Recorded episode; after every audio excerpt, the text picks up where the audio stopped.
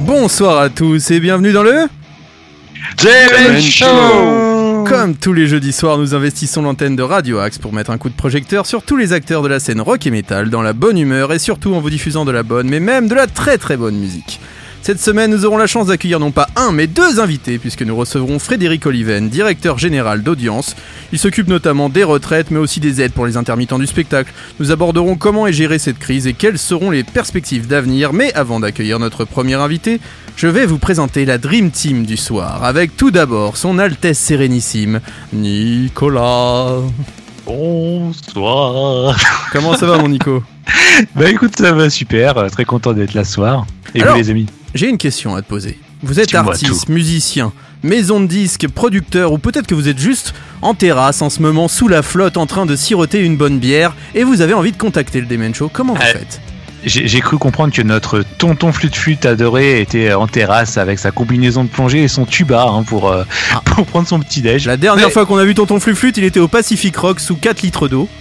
Voilà, Peut-être avec son tuba aussi. Mais en tout cas, si vous avez envie de participer au Demen Show, vous vous connectez sur la page Facebook. Dépêchez-vous, hein, la saison est bientôt terminée, Ah il n'y oui. a plus beaucoup de place.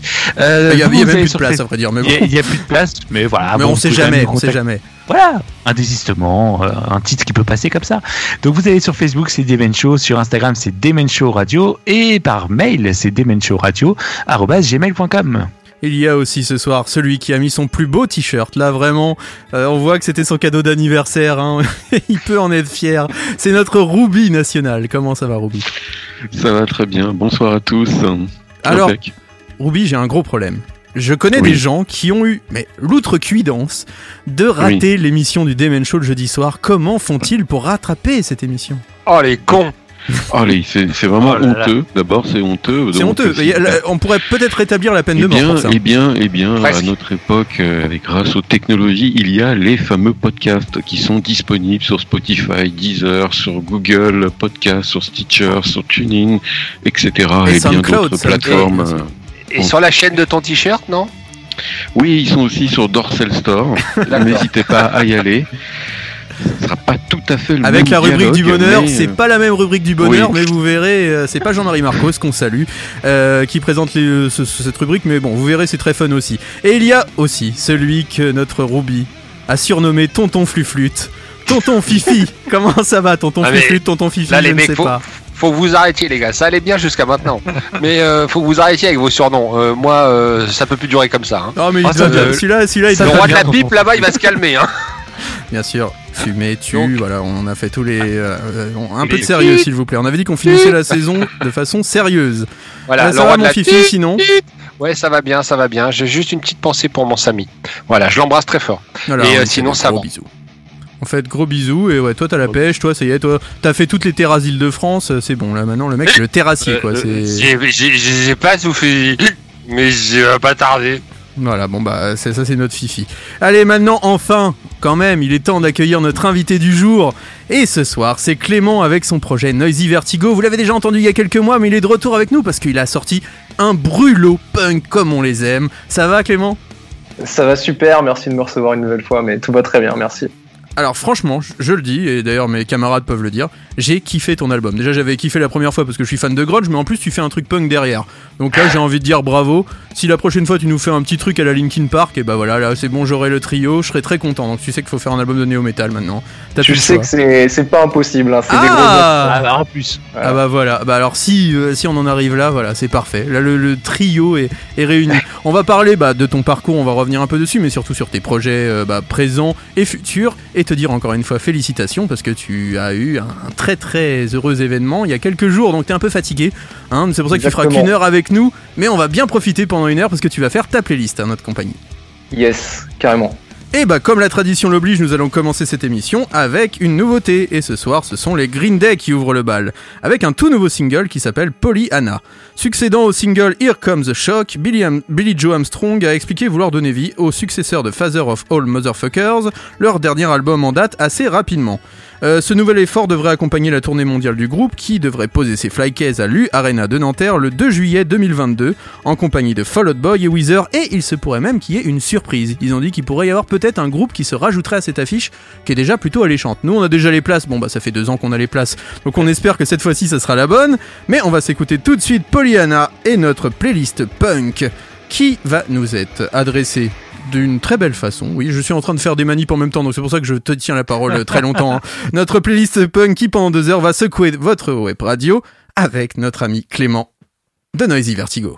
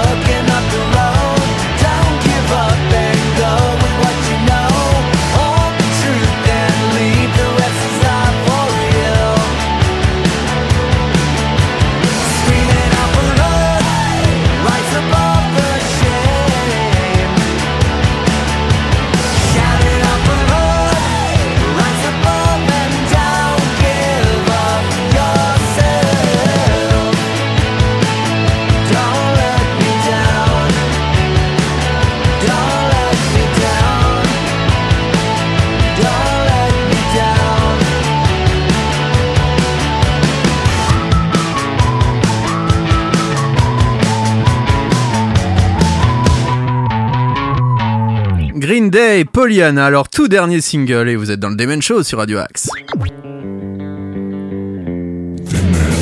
Toutes les nouveautés rock sont dans le Demen Show.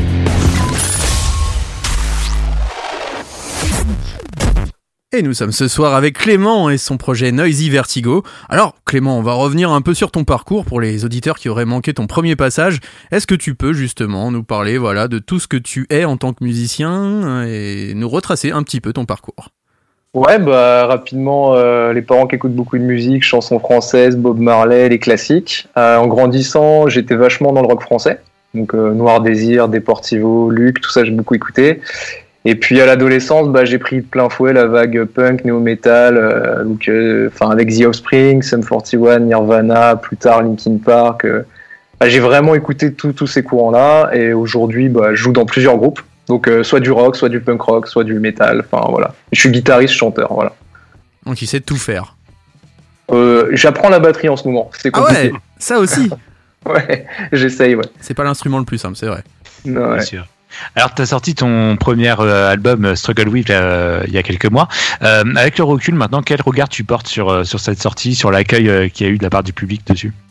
Bah, l'accueil super, hein, vraiment très très très bon. Voilà après bon, la famille ils écoutent pas trop ce genre de musique, mais ce qui est revenu surtout c'est que c'est un album autoproduit tout seul dans ma chambre et ça s'est pas trop entendu, même sur des gens qui travaillent dans la musique.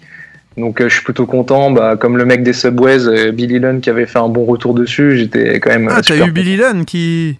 qui a écouté et qui m'a dit ouais franchement c'est top. Enfin, Ah, c'est- voilà. c'est voilà, c'est peut-être le mec qui m'a fait démarrer la musique aussi, euh, au même titre que les Bukowski Ah ouais. au même moment.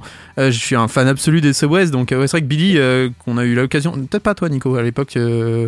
T'étais Si, pas si, encore avec nous au concert, si tu l'avais vu déjà euh, J'avais vu, ouais. ça fait un moment. Euh, il est hyper sympa en plus, faut reconnaître. Il même est dans hyper, la vie. Ouais, hyper hyper cool, accessible. accessible. Ouais, ouais. Franchement je, je lui ai parlé sur Instagram, euh, le gars il répond, enfin c'est incroyable. Puis Donc, on a écouté, sympa. ils ont enfin fait leur retour parce que la Ouais. semaine dernière on a diffusé leur titre. Euh, ça faisait un moment qu'on les attendait. Bon, le batteur est parti, mais voilà, The Subways revient enfin. Ouais, puis ça reste bien rock'n'roll, quoi. Donc, euh, j'étais pas déçu de leur single. Du nouveau. ouais. Thierry, Mais du- coup, pas vas-y, continue, excuse-moi. Non, non, juste, bah, j'étais, content de l'accueil et moi, euh, je suis pas déçu de ce que j'ai produit il y a six mois, donc euh, tout, tout est ok. toujours content. Mais tu peux justement revenir aussi sur cette façon de travailler que tu as. Donc tu fais tout à la maison, tu fais tout tout seul. Euh, Comment ça se passe? Une journée type euh, pour nos Vertigo. Non, bah, la journée type, c'est le boulot, hein, déjà, parce que j'ai Une pas la journée chance. musicale. Ouais, non, bah, écoute, je me pose là, ici, dans mon, mon petit home studio, je prends ma guitare. Euh, je, je tourne en boucle et puis s'il y a des riffs qui me viennent, euh, des fois j'ai pas de chance, j'ai pas de riffs qui viennent, ça, ça aboutit sur rien, mais la plupart du temps j'ai des petits trucs, ça s'assemble et puis ça fait des chansons. Et là pour cet album, ce qui est marrant, c'est que tout est parti d'une chanson que j'ai écrite en peut-être je sais pas trois minutes, la première de l'album, The Perfect Door. Et après je me suis dit oh, mais il faut que je fasse euh, un truc dans ce mood-là en fait. Et j'ai écrit tout le reste en, en deux mois quoi. Et si on s'écoutait justement The Perfect Door? Parfait, Comme ça, c'est parfait pour démarrer ta playlist. Top. Tu veux peut-être nous en parler un peu de ce titre avant qu'on démarre? Ouais, bah, rapidement, c'est du punk rock californien. Et le, le texte, c'est euh, avoir des choix dans la vie, euh, la porte parfaite. Est-ce que tu sais où elle est? Tu sais pas. Donc voilà. Eh ben on s'écoute ça tout de suite, moi j'adore ce titre, donc euh, vous allez tout de suite vous manger une bonne grosse dose de punk avec Noisy Vertigo The Perfect Door sur Radio Axe.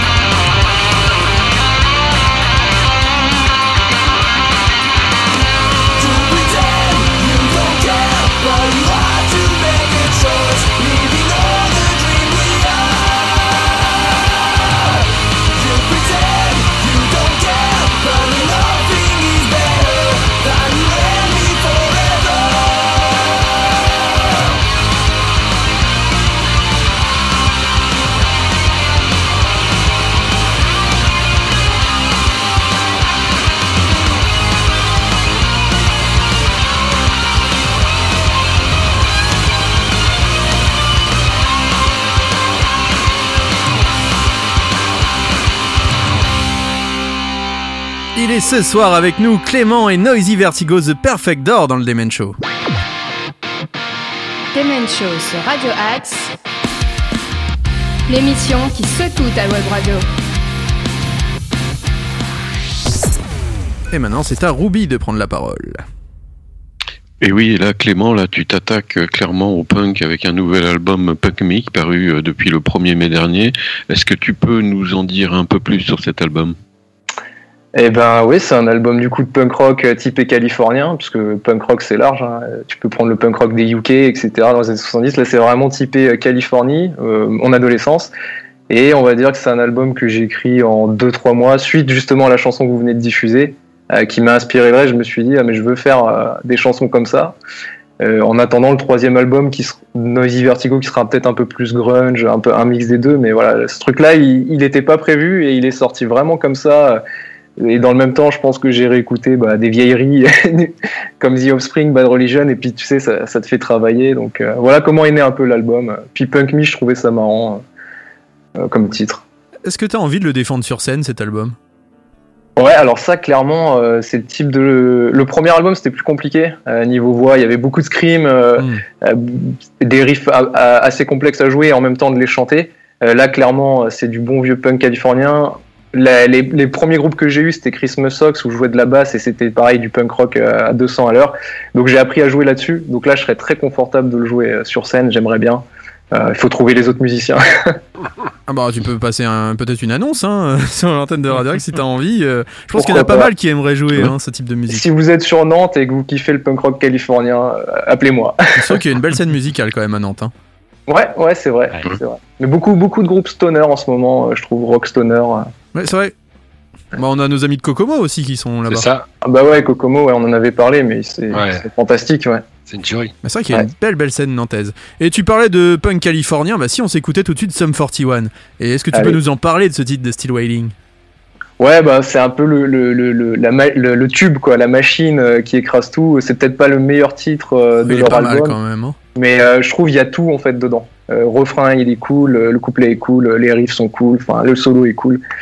Franchement, c'est le pur son. J'aurais voulu l'écrire. Et puis c'est un des groupes qui a le plus assumé son côté métal dans le punk. Ouais. Parce que clairement, euh, voilà, ce sont des grands grands fans de Metallica et ça Ouais. s'entend aussi dans leur punk. C'est-à-dire qu'on a vraiment l'impression que Green Day a couché avec Metallica et que ça donne un groupe derrière et ça fait Sum 41. Exactement. Si t'écoutes le, le riff du couplet, là, c'est vraiment du Metallica, quoi. Le riff, c'est. Et ben on s'écoute tout de suite, c'est Still Waiting, c'est Sum 41 et ce soir on met du punk dans le Demen Show. So am I still waiting for this world to stop hating? Can't find a good reason, can't find hope to believe in.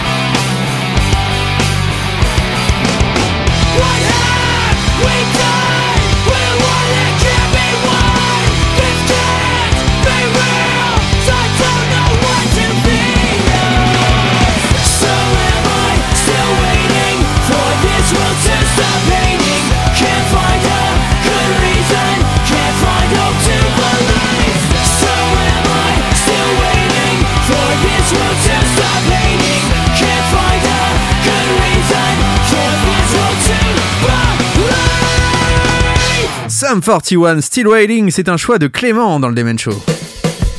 Demen Show. La puissance du rock. Et maintenant, c'est à notre Fifi de poser sa question. Ouais, Clément, euh, en fait, euh, tu as clippé toutes les chansons. euh, pourquoi cette envie? Euh, tu veux dire les, les petites vidéos que j'ai sorties pour accompagner chaque son? Ouais. Bah, Mm. Tout simplement parce qu'aujourd'hui, enfin, je trouve que c'est impossible de- d'avoir de, la visibilité sans image euh, si tu fais de la musique. En gros, si tu fais un post Facebook ou euh, Instagram, je sais quoi, euh, et t'as de la musique, personne va cliquer écouter quoi. Donc il faut que ça bouge, faut qu'il y ait des images. Et je me suis Ouais. dit bah sur le premier album, j'avais fait trois quatre clips, c'était un peu long, un peu chiant. Tu racontes une histoire, enfin c'est cool, mais pour la rétribution que t'as derrière, c'est un peu, enfin ça, ça paye pas, on va dire. Ouais. Donc là, je me suis dit, tu vois un gars qui joue de la guitare, t'as envie de cliquer dessus, quoi. Même si tu restes que 10 secondes, tu vas, tu vas regarder parce que c'est quelque part, c'est un peu live, même si c'est pas Mm. du tout live, hein, que c'est c'est du playback, puis après vous connaissez, hein, je remonte par-dessus. C'est ça. Mais voilà, du coup, je les ai clippés pour faire du contenu, tout simplement, et pour pouvoir bah, promouvoir euh, le mois d'avant la sortie de l'album, euh, bah, chaque chanson, chaque semaine, euh, voilà. Mais t'aurais pas aimé, euh, justement, bah, sortir un peu de ta pièce? Bon, on sait que c'était aussi une période sanitaire un peu compliquée, mais euh, peut-être faire un jour un album concept où tu tournerais chaque clip et faire une vraie histoire filmée euh, avec un vrai scénario et tout ça. T'aimerais te lancer là-dedans? Ouais, ce serait trop bien, mais déjà, faut l'album concept. Donc, Ouais. défendre une idée sur 12 chansons sans, tu sais, être redondant, c'est compliqué. Même Ouais. si t'as des thèmes qui reviennent d'une chanson à l'autre, etc.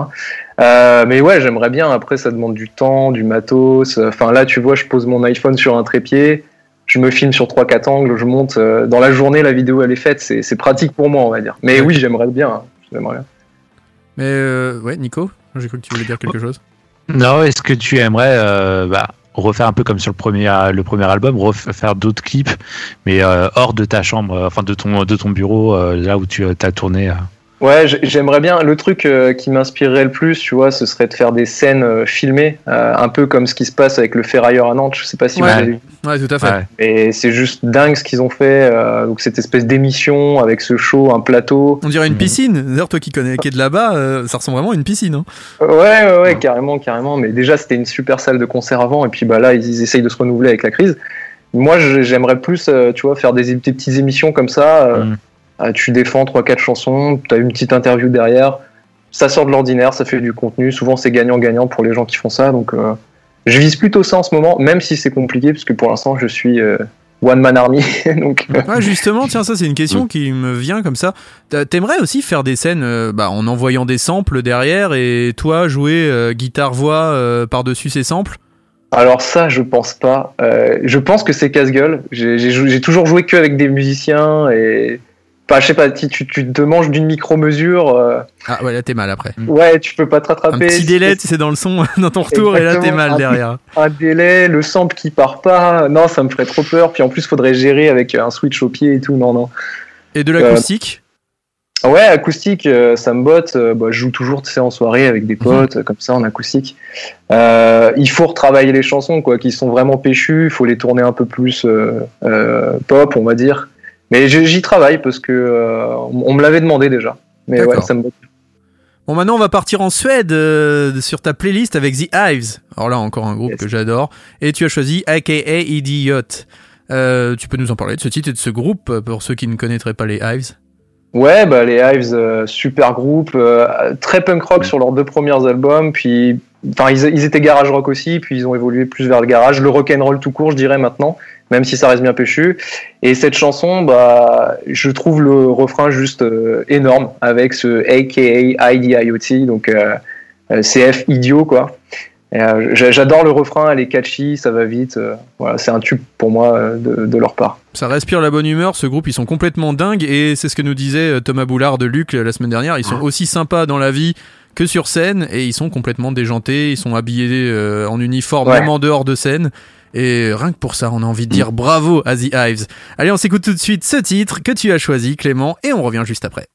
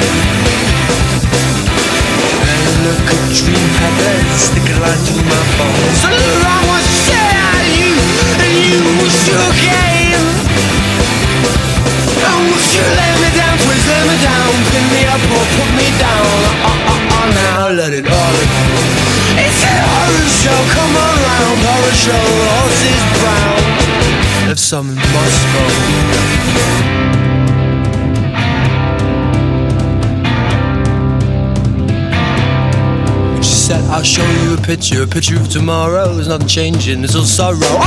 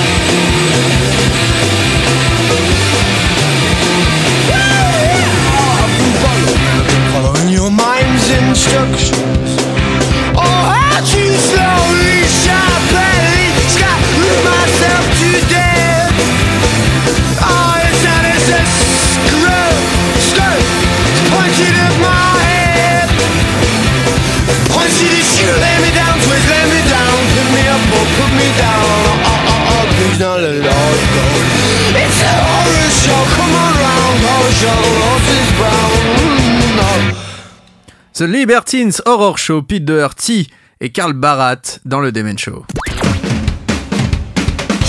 The Men Show sur Radio Axe. L'émission qui secoue ta web radio. Alors Clément, pourquoi ce choix? Les Libertines, c'était pour ramener un peu de- de- d'anglo-saxon, euh, enfin de, de UK, de punk UK dans la playlist, euh, on va dire. Et puis c'est un groupe que j'affectionne depuis longtemps. Un pote qui m'avait fait découvrir au collège. Je crois que la première écoute, j'avais détesté. Et puis à force d'écouter, tu t'habitues et tu trouves euh, vraiment les morceaux cool. Et, euh, et, et, et pour info, maintenant, je pense que Karl Barat, c'est un de mes guitaristes préférés. euh.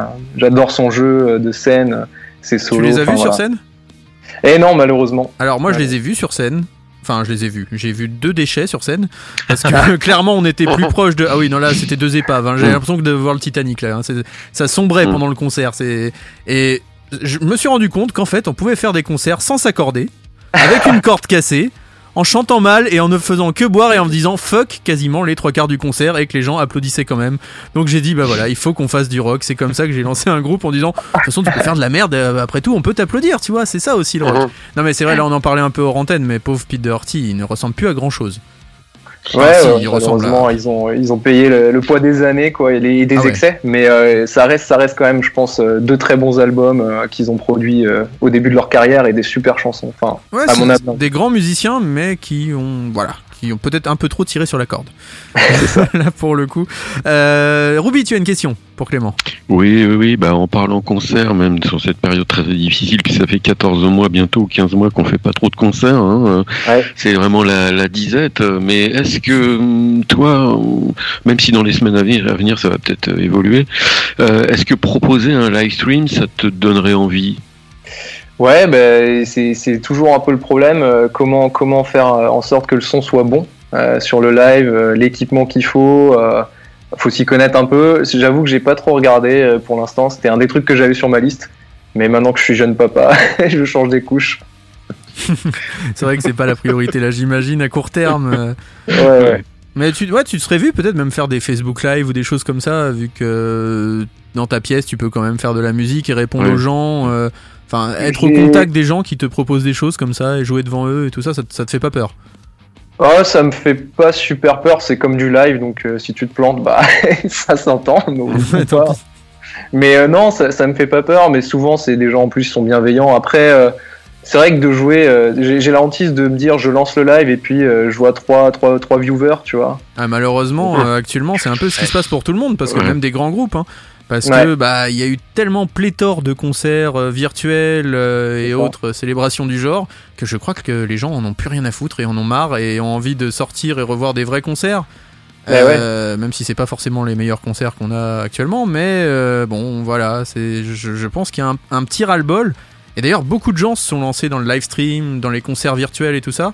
Et je sais pas si ça va vraiment être porteur parce que voilà, c'est, il y a beaucoup de critiques en plus de gens qui ont peur que les live streams deviennent la norme et que les grands groupes notamment ne veuillent plus faire de tournée mondiale et restent Non, tranquilles à, filmer. pas. Je, je pense pas parce que bon, déjà t'as le business derrière, mais t'as aussi euh, les, les gens ont besoin de l'énergie du live, de sentir les Ouais, ondes euh, arriver dans leur corps, de, de s'entrechoquer. tu ouais, vois. la, la- la Ouais. sueur, les- la, la basse et tout ça, ouais, je suis d'accord. Fifi, t'avais quelque Mm. chose à dire, non? Ouais, je pense que ne serait-ce que si on regarde effectivement les grands artistes euh, français ou internationaux qui, qui se sont lancés sur ce genre de choses. Alors, pas tout à fait du live stream, mais ceux qui ont fait euh, du direct euh, live sur Facebook. Ça, ça fonctionne parce qu'il y a une, il y a vraiment cette euh, proximité avec le public, ce que recherche le public. Euh, par peu. contre, aller faire une en- un enregistrement pour faire une diffusion derrière, les gens s'y colleront pas. Enfin, je pense ça dépend. hein. honnêtement, ils ont du mal à s'y coller. Ou alors, on va dire, ils ont du mal à regardez, s'y coller. Les, les- les grands artistes ont eu un succès fou hein, en faisant ça. Matt Pokora a Bah, remporté, je crois, si je dis pas de bêtises, 800 000 euros avec son son concert euh, filmé. Ouais. Je crois que Jennifer Ouais. a fait un tabac Alors- aussi avec. Bon, alors là, on est sur la variété. Mais euh, Corey. Taylor, dans le rock, par exemple, Corey Taylor a remporté un succès dingue. Architect euh, a, a remboursé, je crois, et a fait euh, x3 en Mhm. termes de bénéfices et tout. C'est Oui. des bénéfices Les pour grands des groupes qui ne font pas noms. forcément sur des vraies salles. Oui. hein. Bien sûr. oui. Sans la fatigue, sans les investissements et sans payer toute une équipe derrière. Donc attention, ça peut être un nouveau business aussi, ça peut être une nouvelle façon Pour de les très consommer. grands, attention. C'est sûr que demain, euh, les grands te proposent ça, oui, il y a- les gens vont s'y coller. Euh, ceux qui, Et euh, ceux qui ont besoin de, ou, ou les artistes qui auraient besoin de ça pour faire une promo ou quoi que ce soit, c'est pas la même. Bah, il faut pouvoir se le payer la déjà. Ouais. On en parlait, et puis euh, pour ceux qui ont assisté euh, à la conférence métal, euh, Ouais. j'ai un trou de mémoire le nom. Euh, D'accord. Ah oui, on les a le- festival oui, qu'on avait Voilà, reçu on les a reçus. euh, désolé, j'ai un trou de mémoire. Désolé, je retrouverai ça juste après. Euh, je m'excuse auprès d'Elodie notamment. Euh, mais oui. Il y avait des, des débats très intéressants à ce sujet-là qui montrent que bah, il y a quand même pas mal de questions qui se posent, notamment pour les organisateurs de concerts. Euh, Est-ce que les têtes d'affiche vont venir maintenant en Europe? Pas forcément euh, le cas là euh, à court terme, mais peut-être même après, ils vont peut-être être un peu frileux à revenir en Europe. Ils vont se dire bah au final ça marche aux États-Unis, puis on peut leur envoyer des images et ils consomment de là-bas. Donc euh, ouais Nico? La Fire Master Convention. Fire Master Convention, Voilà. merci. Désolé, les trous de mémoire, ouais, en ce moment, euh, voilà, c'est la fatigue. Qu'est-ce que vous voulez euh, Oui, non, mais bon, c'est un sujet à voir. Mais toi, en tout cas, tu as envie de rejouer en vrai avec un vrai public. euh, Ouais, Je bah, c'est- ce qu'il y a de mieux, je pense. Puis c'est là où tu as les retours des gens dans le direct quand tu sors de scène. C'est Mm. c'est- c'est un peu ça qui est magique. Hein. Quand le- la tempête est passée, que tu as, les gens qui viennent te dire c'était cool. Là, c'est c'est le Je meilleur pense qu'à notre niveau, c'est presque euh, notre seul salaire pour des Ouais, groupes ouais. qui sont semi-amateurs, amateurs. euh, je pense qu'il y a que les applaudissements qui comptent. Être payé, je pense que maintenant on peut faire une croix définitive dessus vu la crise. Euh, Euh, là, tu vois, j'ai dû toucher euh, sur le dernier album, là, Ouais. Struggle, que j'ai sorti il y a six mois, qui a eu quand même une audience euh, assez inattendue. il y a eu- il y a eu quand même beaucoup. à- oui, on a parlé de toi quand même. Hein.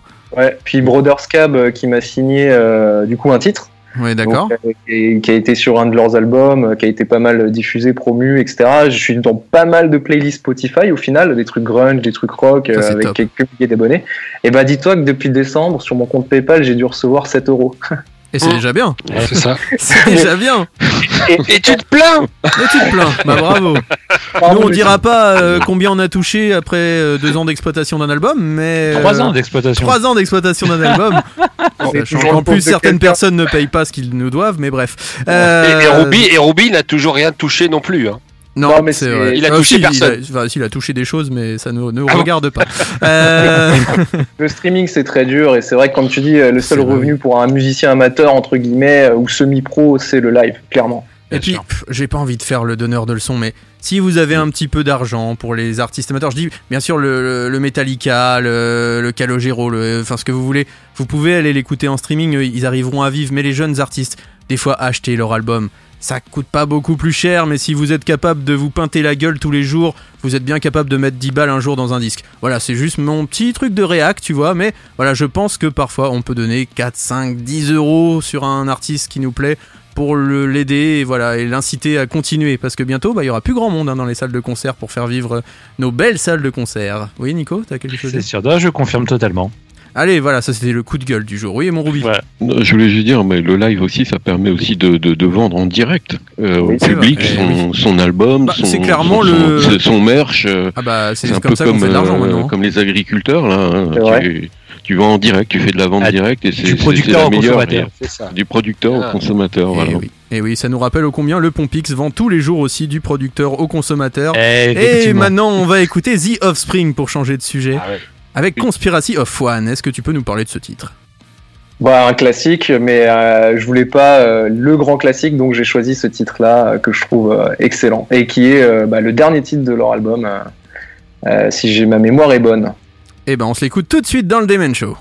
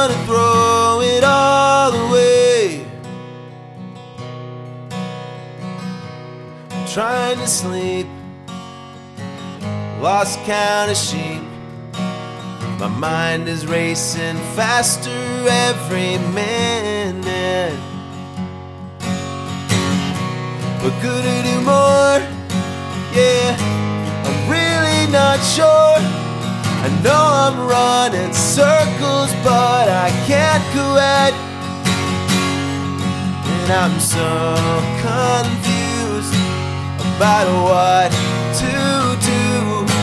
Sometimes I wanna throw it all away, controlling everything in sight. Feeling weak, I don't feel right. Telling me I have to change, telling me to act my age, but all that I watch the time go by. Then I'll have to say goodbye. Life's too short to watch it fly. So here I am, growing older all the time, looking older all the time, feeling younger in my mind. And here I am, doing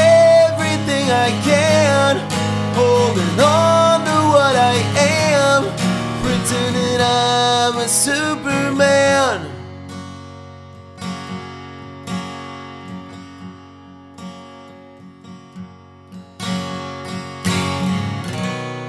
Mike Herrera et Superman, Superman dans le Demon Show.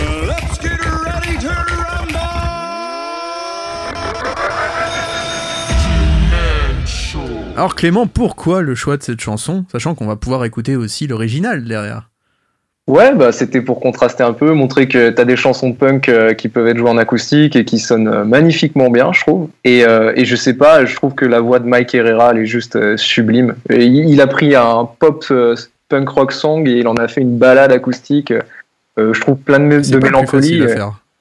Dans les arrangements, transformer une chanson punk, c'est pas forcément ce qu'il y a de plus simple. Exactement, ouais. Tiens, ouais. bah, on va s'écouter une petite partie de l'original quand même derrière. Yes. C'était ça, Superman. Puis on se le met en bête derrière, comme ça on peut continuer à parler et, et on s'écoute ce super titre, voilà, qui a été rendu populaire notamment par le jeu Tony Hawk Pro Skater. Que j'ai beaucoup trop poncé et qui a ruiné mon adolescence. Et ouais, on apprenait à faire les figures avec R1 et tout, machin, c'était les débuts. Ah, c'était la base. Ah, on s'en est payé des, des bonnes parties de, de bouffage de, de bitume avec euh, ce jeu. J'ai peur. Que t'allais dire autre chose. Non, non, non, non, non, non. Vous avez vu, j'arrive à me rattraper au dernier moment. Euh, continuons cette interview, revenons sur quelque chose de plus sérieux quand même. On va enchaîner derrière avec les, les retraites des intermittents quand même. Mon dieu, je pense que Et ça, c'est le- c'est- et ça, c'est fort. on est les rois des, des grands écarts, mais là je pense que encore une fois c'est grand écart facial là, c'est très très fort. Euh, oui, c'est Fifi, je pense qu'il y a une question à poser. Ouais, non ouais, bah oui, en fait, bon, on a déjà, on a déjà cité quelques noms. Enfin, tu as déjà cité quelques noms, euh, Clément, depuis tout à l'heure, mais euh, euh, tu peux nous redire quels sont euh, les grands, les, les groupes de punk que tu affectionnes particulièrement. euh ouais, ouais, bien sûr. Écoute, dans les classiques, euh, les Clash, les Sex Pistols, Ouais. les Libertines, on va dire pour le côté Ouais. Angleterre. L'innovation à l'époque. Ouais. Ah ouais, exactement, voilà. Et après, moi, c'est vraiment le skate punk, pop punk, je sais pas comment on l'appelle, mais qui vient de Californie entre Mm. allez, 95 et, et 2010, on va, on va taper Ouais. large. Et donc là, ça va être du Pennywise, du Bad Religion, même si Bad Religion, ils ont commencé bien avant les années euh, 90-2000, je pense. Mais euh, ouais, The Offspring, euh, Sum 41, euh, pff, je saurais même pas, il y en a tellement. euh, alors je suis moins fan, tu vois, de Blink, euh, des trucs comme ça. Ouais. J'ai j'ai besoin qu'il y ait un peu plus de, de testostérone que dans Blink. Mais voilà, j'adore ces trucs-là. Et en France, euh, bah, je sais pas, récemment là, c'est pas vraiment du punk rock. Enfin, je sais pas si on peut dire que c'est du punk rock, mais j'aime beaucoup euh, Pogo Car Pogo Car Crash Control. Oui. Euh, Ah. voilà, des, des Mhm. petits jeunes très très énervés. Très très énervé, ouais. ils ont le vent en poupe. Hein. c'est ça. Ils Ouais, chantent en ouais. français, donc c'est cool. Mhm. Oui. Euh, ça, ça rappelle voilà les bonnes époques de Deportivo, de leur premier album qui, qui tabassait bien aussi. Donc ouais, en punk, euh, bah, mes grosses influences sont là. hein. C'est du classique en fait. Je vais pas te sortir un petit groupe de nulle part. J'ai écouté Ouais. les mastodontes et ça m'a plu. hein. Mais c'est vrai que ça Et on va retrouver- bien quand même. Ouais. Et, et on va retrouver tout ça sur, euh, sur ton album, euh, ce genre de d'influence qui t'ont euh, que tu t'es mis en intraveineuse. J'espère, ce serait, bah, c'est le plus beau compliment hein, quand un gars me Ouais. dit, ouais, euh, on dirait du Pennywise avec du Rise Ouais, Against. Euh, c'est bon, ça. bah, je suis content, j'ai le, le job est fait. On en a parlé sur le premier titre que- qu'on a écouté tout à l'heure, hein, Perfect Door, et euh, franchement, on, on sent ces- on, on sent bien ses influences. En tout cas, chapeau. Moi, j'avais pas encore écouté euh, jusque là parce que j'avais pas eu le temps. Mais Mais il était en euh, terrasse, il pouvie pas chapeau tout bas. faire. hein. J'étais en, en train. Bah ouais, en moi, j'étais avec Manuel, j'étais en train de faire l'outerage. Alors tu là, des conneries. Non, non, il était en terrasse avec euh, son fût de bière, ouais. Ouais, Ouais. écoute, euh, C'est ça. une, c'est une bonne priorité aussi, je trouve. Aussi. Voilà, Voilà, voilà, c'est- Ils, ils y connaissent rien, les mecs. Laisse tomber. Ça, ça se tire au cœur. Ils ont. Ah, je peux ils dire que grâce à. Fifi, Ouais. la France va reprendre rien. 3 points de croissance direct. C'est-à-dire que Ouais. le mec a vidé Facile. tellement de bars là Moins que de 3 ça y est. là. Tiens, on va repartir en France maintenant pour ta playlist avec Uncommon from Mars. Ouais. Tu as peut-être quelque chose à dire de ce groupe Voilà, ils font partie de la scène du début des années 2000 avec euh, Guerilla Poubelle, avec tous ces groupes-là? Super groupe, euh, l'album Vote for Me qui restera pour moi gravé à jamais dans ma mémoire. Toutes les chansons sur cet album sont bonnes, des voix euh, excellentes, des arrangements dingues. Enfin, trois frères, G- génial, juste génial. Et puis des looks au top aussi, parce que là, leur jeu de scène, il y avait ouais. beaucoup d'humour et vraiment, c'était très cool. Et puis eux, ils n'ont pas joué devant le président de la République, malheureusement. Mais malgré tout, voilà, ils ont su rester rock'n'roll. Allez, on s'écoute Uncommon from Mars, et c'est tout de suite dans le Demen Show.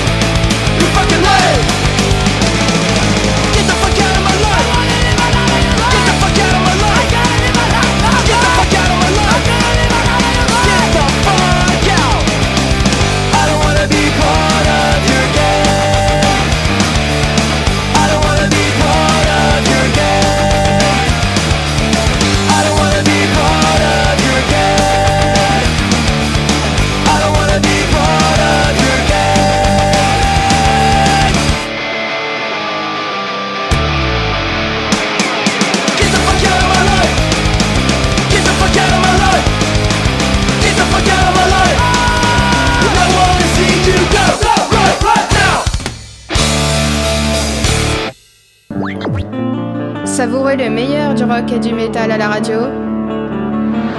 C'est Men Show.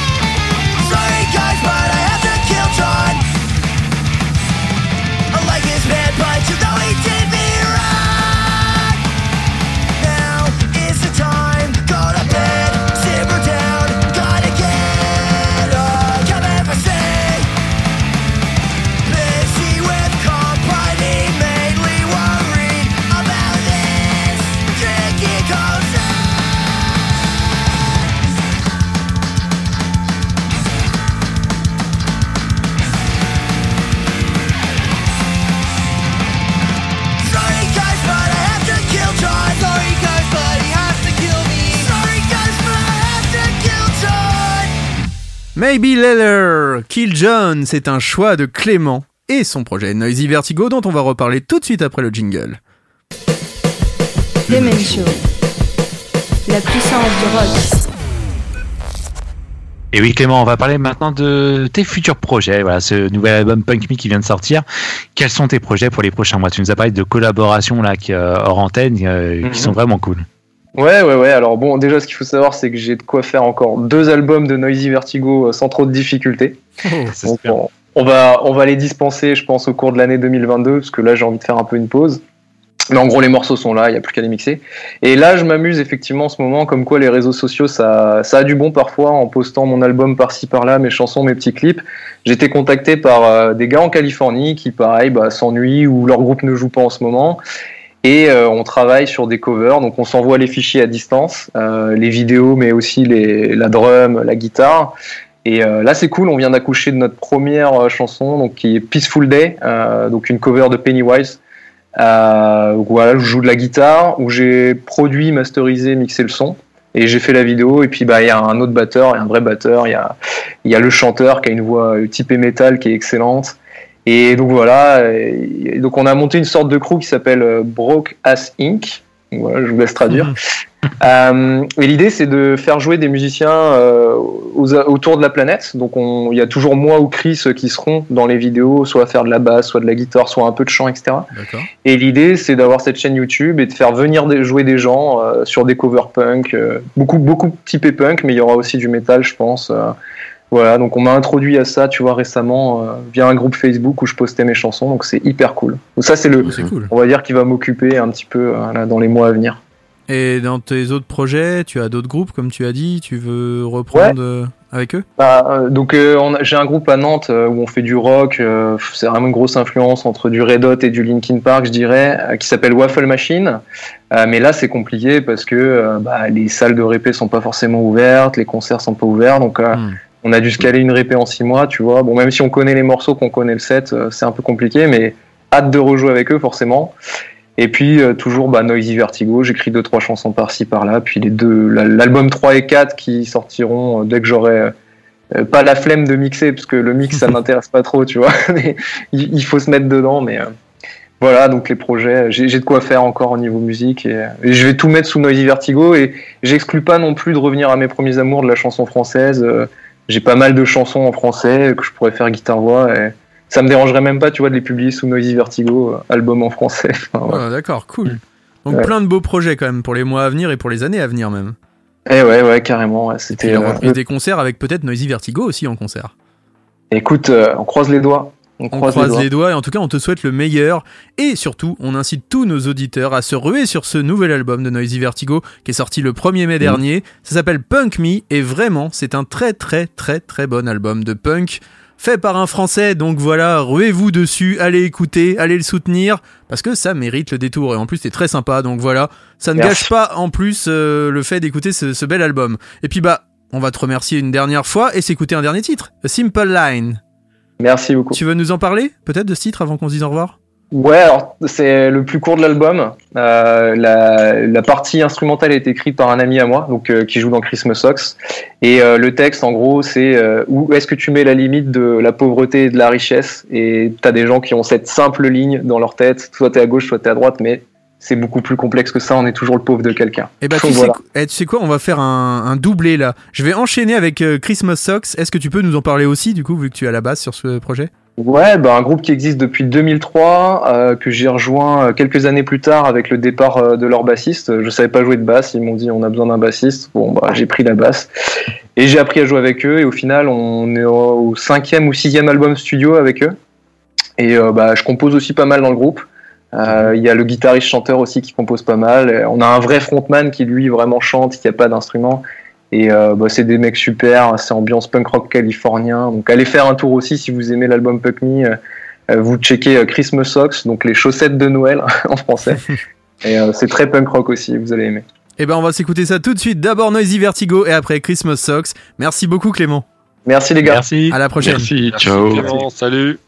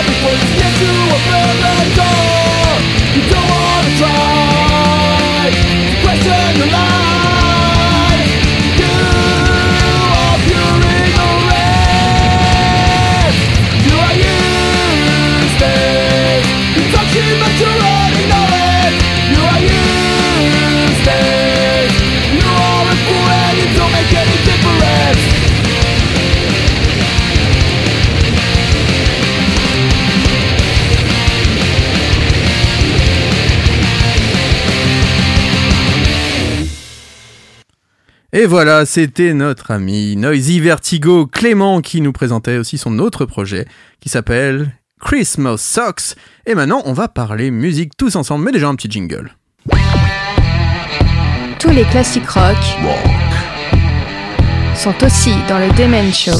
Et ouais, tous les classiques rock, même si ce soir on va parler de futurs classiques. Et oui, on a envie de vous parler de nouveautés, et notamment des franciliens d'Angsman Cher. Alors, avec Nico, on a eu la chance de partager le même producteur qu'Angsman Cher, et il C'est nous vrai. a donné quelques anecdotes sur ce groupe, et j'ai même vendu du matériel au batteur d'Angsman Cher qui est très très sympathique. C'est vrai. Donc voilà, ils ont une musique très sombre, euh, très cinématographique, j'ai envie de dire, et surtout, là, on- ils ont annoncé une très très bonne nouvelle. Ils viennent de signer chez Nuclear Blast, qui est le label Mmh. numéro Mmh. 1 dans le monde concernant la musique métal.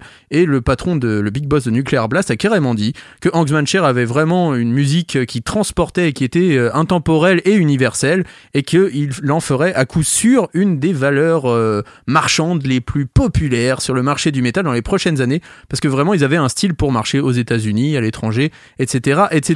Et nous, bah, on peut dire qu'on est tout à fait d'accord avec ça. Ils viennent de sortir un nouveau titre qui est absolument génial. On espère que ça va vous plaire. Et dans ce clip, qui d'autre que Béatrice Dalle, messieurs dames? Eh oui, Béatrice Dalle joue dans ce clip et elle joue plusieurs rôles. Voilà, ça euh, montre un peu, je pense, euh, sa bipolarité, sa schizophrénie, je ne sais pas. Mais elle s'étrangle elle-même. Alors, euh, je sais pas si, euh, notamment, euh, bah, peut-être que Tonton Fluflute, des fois, arrive à faire des choses comme ça, tout seul, avec lui-même.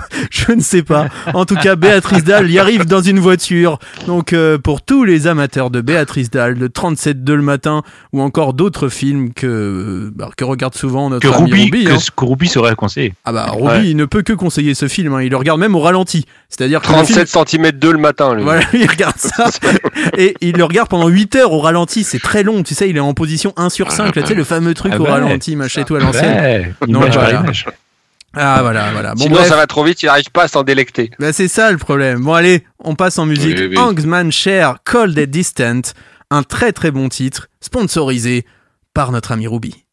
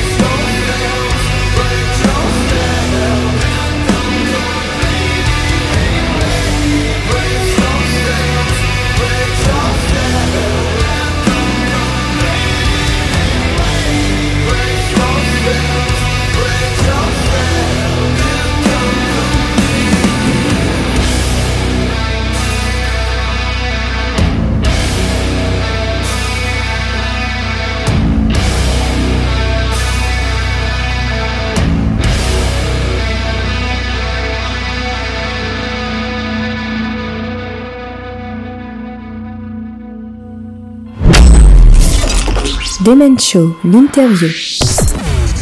Et ce soir, nous sommes en compagnie de Frédéric Oliven, directeur général d'audience. Bonjour Monsieur Oliven, comment ça va? Bonjour, bah écoutez, ça va, ça va et vous? Nous, ça va, mais alors vraiment Super. très bien. Voilà, on- ça va très bien. On a hâte, de- on a hâte de recommencer à, à voir des concerts. oui. Hein, ça commence à Ah, se- c'est sûr. La perspective commence à, à arriver. Alors pas encore tout ce qu'on voudrait, mais Un petit espoir déjà. L'espoir. Voilà, ça donne de l'espoir. l'espoir c'est déjà le, pr- le principal. Nico Ouais. Est-ce que vous pouvez nous parler, euh, présenter un petit peu votre parcours à, à nos auditeurs? Voilà. Euh, alors, si c'est moi, euh, non, j'ai fait euh, de la musique euh, en amateur depuis que j'ai 12-13 ans. J'ai monté un petit groupe dans mon lycée, tout ça. Et donc, quand j'ai euh, abordé le moment de faire de, rentrer dans la vie active, je me suis euh, d'abord j'ai fait des études, mais je me suis orienté plutôt vers l'industrie de la musique parce que ça m'intéressait. J'avais euh, j'avais pas fait euh, le choix d'avoir une vie de musicien professionnel, même si les gens avec qui je jouais le sont devenus. Euh, et après, euh, euh, donc j'ai travaillé au départ, j'avais, je rêvais de travailler dans une maison de disques. Finalement, je suis rentré euh, chez M6, euh, qui était euh, la petite chaîne qui monte l'époque, et dans l'optique de créer la maison de disques d'M6. Euh, ce que, mais c'était pas une maison de disques où on allait signer des nouveaux artistes. C'était plutôt une maison de disques orientée sur ce qu'on appelle dans, l'industrie du disque des projets de special marketing. Euh, donc c'est l'exploitation des fonds de catalogue pour faire euh, notamment des best-of. On était à l'époque où il y avait encore euh, énormément de gens qui se rachetaient leurs anciens vinyles en CD et, euh, et donc avec euh, de nombreux best-of d'artistes que dont je m'occupais en, en lien avec les maisons de disques. Puis après j'ai fait tout un parcours euh, dans les médias et, dans la culture. Et plutôt avec un fil rouge musical quand même dans la radio. Et j'ai été un moment donc j'ai j'ai été dans la musique classique à travers Radio Classique, j'ai été dans la grande variété chansons françaises et internationales euh, chez Nostalgie, euh, qui, qui, est une radio qui en fait passe le meilleur de la musique en vrai, parce que c'est les plus beaux tubes de, euh, de toute la de, de toute l'histoire de la musique populaire euh, euh, dans tous les genres et internationale et française. Après, j'ai essayé de faire évoluer la programmation à l'époque, j'ai pas été trop suivi. Je voulais la moderniser un petit peu, mais entre temps, ils y sont venus. Et puis, j'ai euh, travaillé dans le spectacle vivant à un moment en, dirigeant une petite scène de musique actuelle avec beaucoup de, de jeunes groupes émergents. Et c'était une expérience fantastique. Les, les, les amateurs de, de, de, de, de jeunes scènes, de scènes de musique actuelle connaissent bien en Ile-de-France le plan Harris Orangis dont j'ai été le directeur pendant euh, pendant euh, quelques temps et le président dans l'association pendant encore plus longtemps. J'ai travaillé en tout autour de, de quelque chose comme sept ans euh, autour du plan Harris Orangis, mais dont deux ans vraiment euh, de direction effective. Et puis après, j'ai évolué, j'ai été dans la télévision, j'ai été euh, fait du conseil, j'ai fait euh, du digital avant de rejoindre Audience j'étais patron d'une, d'une, du bureau français d'une très jolie boîte de technologie et de data. Et puis voilà, me voilà chez Audience maintenant. En quelques mots, mon parcours. Et vous pouvez nous parler justement des actions menées par Audience?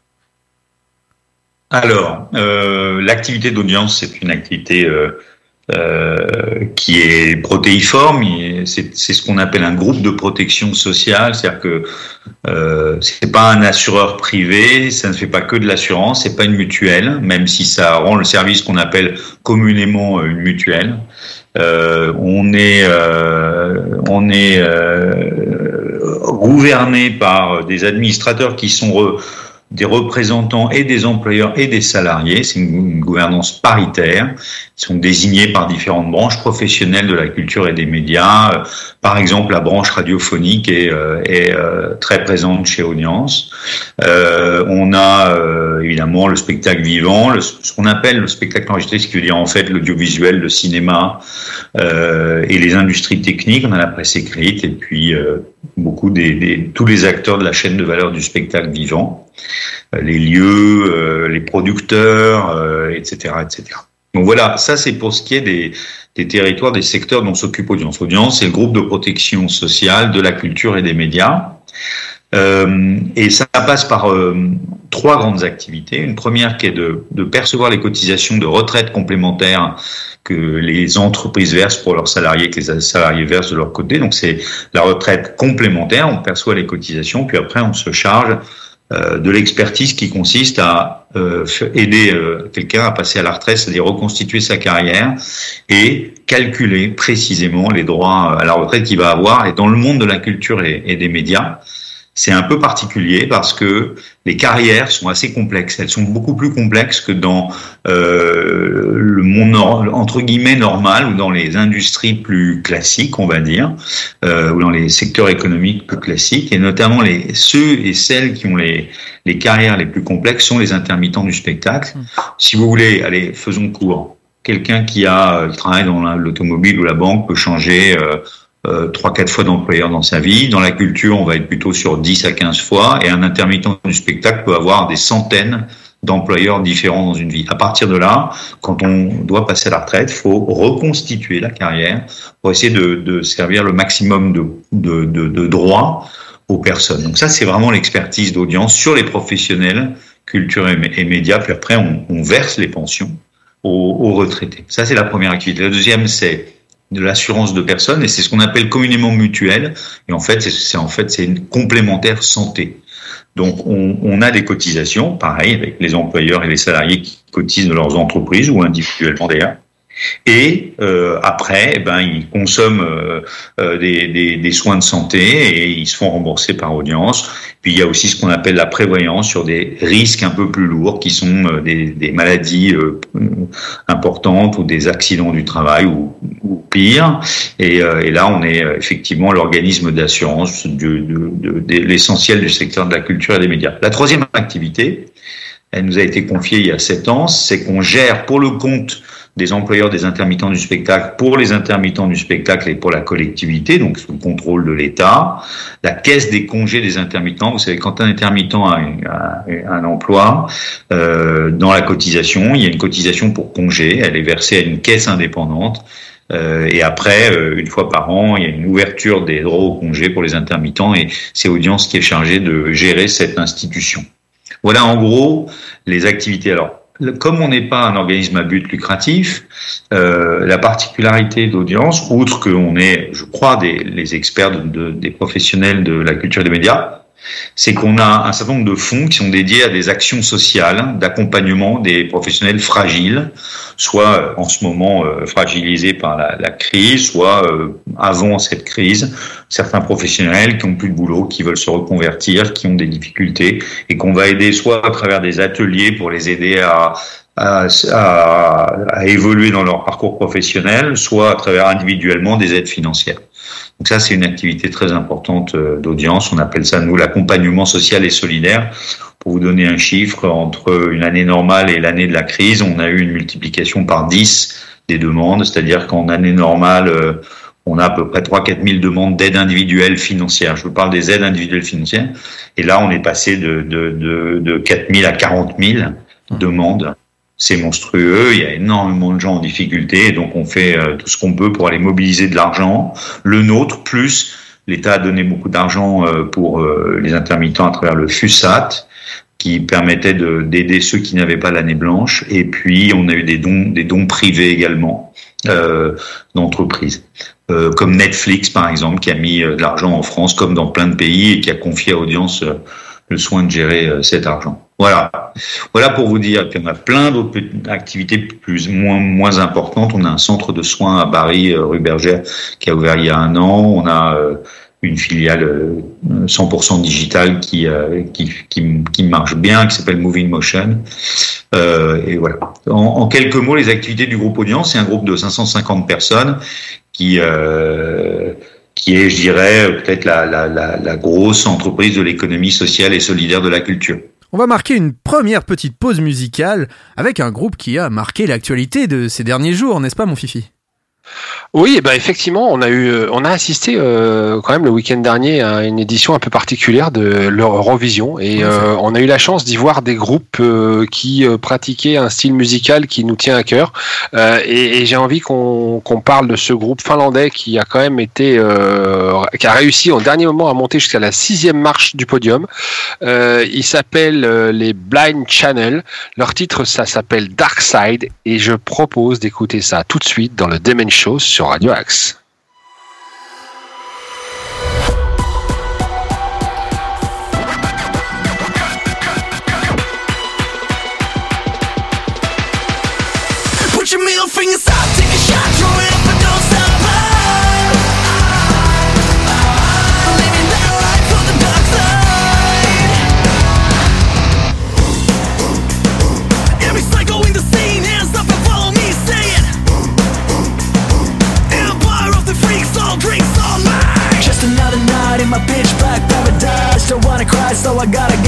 Paralyzed. My body is my weapon, so I keep it loaded till I'm all over the place, like my head exploded. Don't waste your prayers, they can't save us. Lifestyles of the sick and dangerous. Put your middle fingers up, take a shot, throw it up and don't stop.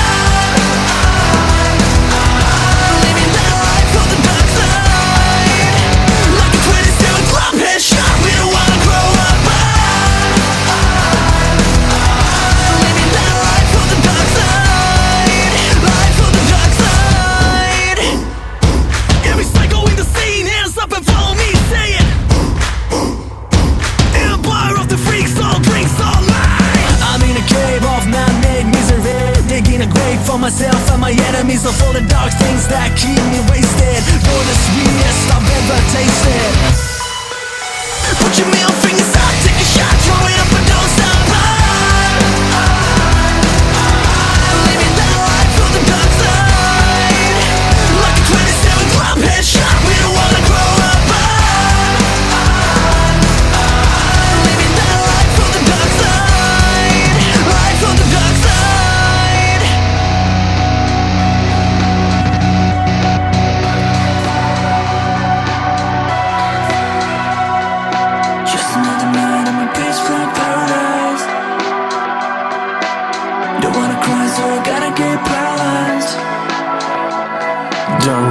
prayers, they can't save us.